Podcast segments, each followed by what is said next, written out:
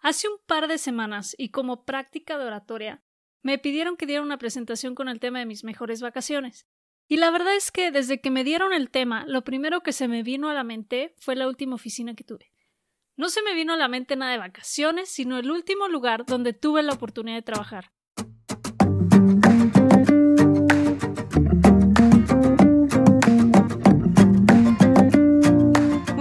Podrán tachar de loca, pero ¿cómo piensas en el trabajo cuando te dicen vacaciones?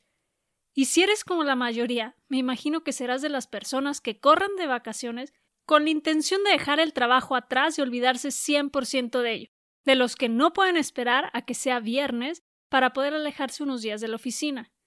Y no es que esté loca, pero la cuestión es que pensar en vacaciones es un tema muy difuminado para mí, ya que en los últimos años mis vacaciones han sido en semana laboral. Y aunque mi rutina tiene algunos cambios, he seguido trabajando, manteniendo contacto con la oficina y avanzando en proyectos. A ver, aquí hagamos un alto. ¿Cómo es que te estoy platicando de que sigo trabajando? Entonces no cuentas como vacaciones, ya que sigo trabajando, podrás pensar.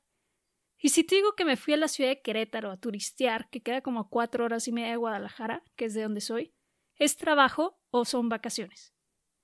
O si te digo que mi última oficina fue en Careyes, una playa hermosa aquí en México, y en la oficina ni se notó que no estuve en la ciudad. ¿Sigue siendo trabajo o ahora sí son vacaciones? Muchos me podrán decir rápidamente que es trabajo remoto y ya está. Moví mi oficina del lugar. Para otros, esto que te platico no tendrá forma aún, porque si viajas por trabajo, pues no disfrutas del lugar, estás trabajando, no tienes tiempo de conocer. Son generalmente viajes planeados, con gastos y viáticos pagados por la oficina. Pero yo no te hablo de este tipo de viajes. Yo te digo de viajar porque tú lo elegiste, al lugar que tú elegiste, cuando tú elegiste o tuviste la oportunidad por X razón. Gastos pagados por ti, obviamente, pero donde puedes pasear, conocer, estar en la playa toda la tarde, haciendo paddleboard o jugando ping-pong, irte excursiones en bicicleta o quizá querías tomar un tour. Y todo esto sin tomar un día de tus vacaciones, porque el trabajo sigue saliendo como si siguieras en la oficina. Creo que al final es mera cuestión de enfoque y del cómo veas y te relaciones con el trabajo. ¿Qué tipo de relación tienes con tu trabajo? ¿Eres de los que ve al trabajo como un fin para lograr tener dinero para solventar tus gastos de vida? ¿O eres del que ve el trabajo como un medio de aprendizaje y desarrollo que te ayudará a crear lo que quieres? Y por ende, el dinero que lo acompaña es una consecuencia de ello. Veamos, por ejemplo, para mí, yo sé que lo que más valoro es mi tiempo y el único recurso que no podemos reponer. Amistades, dinero, propiedades vienen y van, y si las pierdes las puedes conseguir de nuevo. Pero el tiempo que pasa ya pasó, y nunca lo podrás reponer. Yo sé que para mí es importante mi familia, pasar tiempo con ella y con mis amigos más cercanos, así que prefiero ser dueño de mi tiempo, romper rutinas, meterle variación a cada día, meterle sabor a la vida con pequeños cambios Igual, si no puedes cambiar totalmente de rutina, puedes probar distintas maneras de hacer lo mismo, distintas rutas para ir a un mismo lugar, distintas formas de moverte. La realidad es que muchas veces, si no es que la mayoría del tiempo, cuando trabajas en una oficina, el trabajo que realizas no tiene que ser presencial. Puedes hacer las mismas cosas desde otro lugar. Esto significa que puedes trabajar desde donde sea. Y lo que hay que lograr es transformarlo en trabajar desde donde quieras. ¿Cómo? Buscándolo y planeándolo. Buscando condiciones flexibles en tu trabajo, convertirte en freelancer o poner tu propio negocio en línea son algunos ejemplos que te pueden permitir este tipo de vida. Para esto, primero tienes que definir qué quieres y preguntarte si eso que quieres es para ti. Porque bueno, no todo es para todos y está bien reconocerlo y aceptarlo. Y esto te lo voy a explicar más adelante en este episodio. Pero bueno, si ya sabes qué quieres, ahora sí puedes hacer un plan para conseguirlo. Caminos posibles hay muchísimos y puedes ir probando lo que funciona para ti y lo que no, para lograr acomodarte como más te agrade. Si te interesa poder dar un salto a este tipo de esquema, te puedo recomendar el libro de la semana laboral de cuatro horas de Tim Ferris. Es un libro que te puede ayudar a tomar los primeros pasos para buscar un trabajo más flexible e ir desocupando tus horas laborales, para hacer más de lo que disfrutas, como pasar tiempo con tu familia o viajar.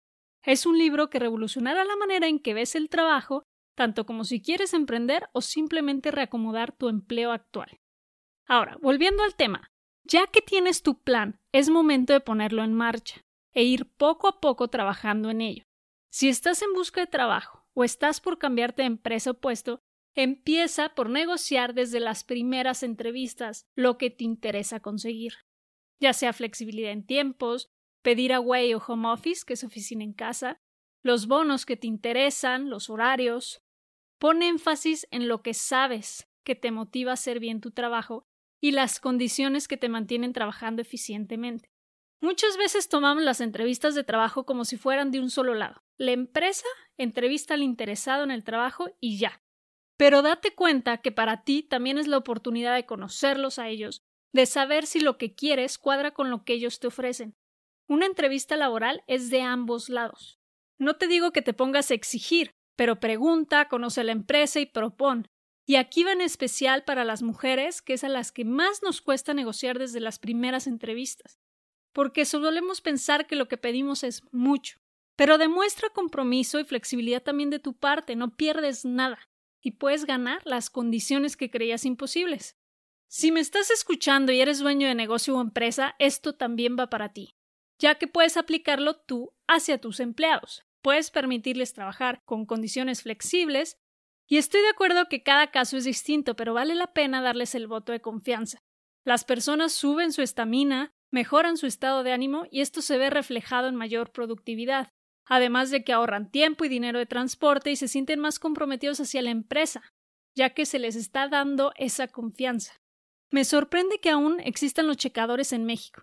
No sé si existan en el país de donde me escuchas, pero me refiero a la maquinita en la que marcas tu hora de llegada y de salida de la oficina, y en algunas empresas incluso tienen que marcar cuando salen a comer y cuando regresan de comer.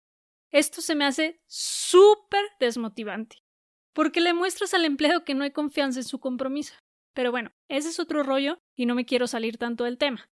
Lo que te quiero decir a ti, como dueño de negocio o empresa, es que dar flexibilidad a la larga puede ser muy benéfico para tu negocio y de igual manera es ir probando lo que funciona para cada quien, ya que a los empleados no les mueven los mismos intereses.